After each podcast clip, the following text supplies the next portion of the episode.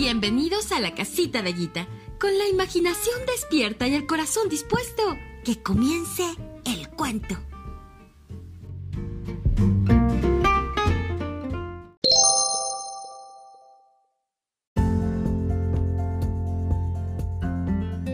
Fábulas de la abuela, el mate.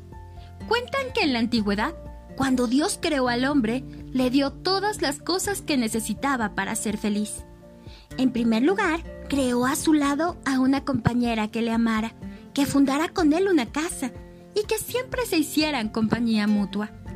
Después, creó un caballo que les ayudara en los trabajos más duros, con su fuerza, y que les llevara de un sitio a otro para conocer el mundo.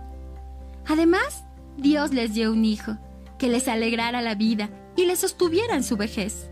Un hijo que quedaría cuando ellos ya no estuvieran. Pero los hombres no estaban contentos y Dios les preguntó la causa. Un día, uno de nosotros morirá y dejará al otro solo y sin amor. Envejeceremos y ya no podremos trabajar ni montar el caballo.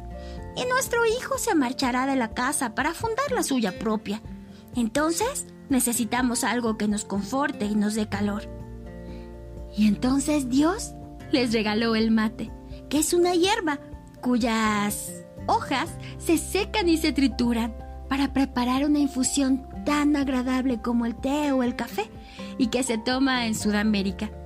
Según la leyenda, es un regalo de los dioses a los hombres para que siempre tuvieran consuelo.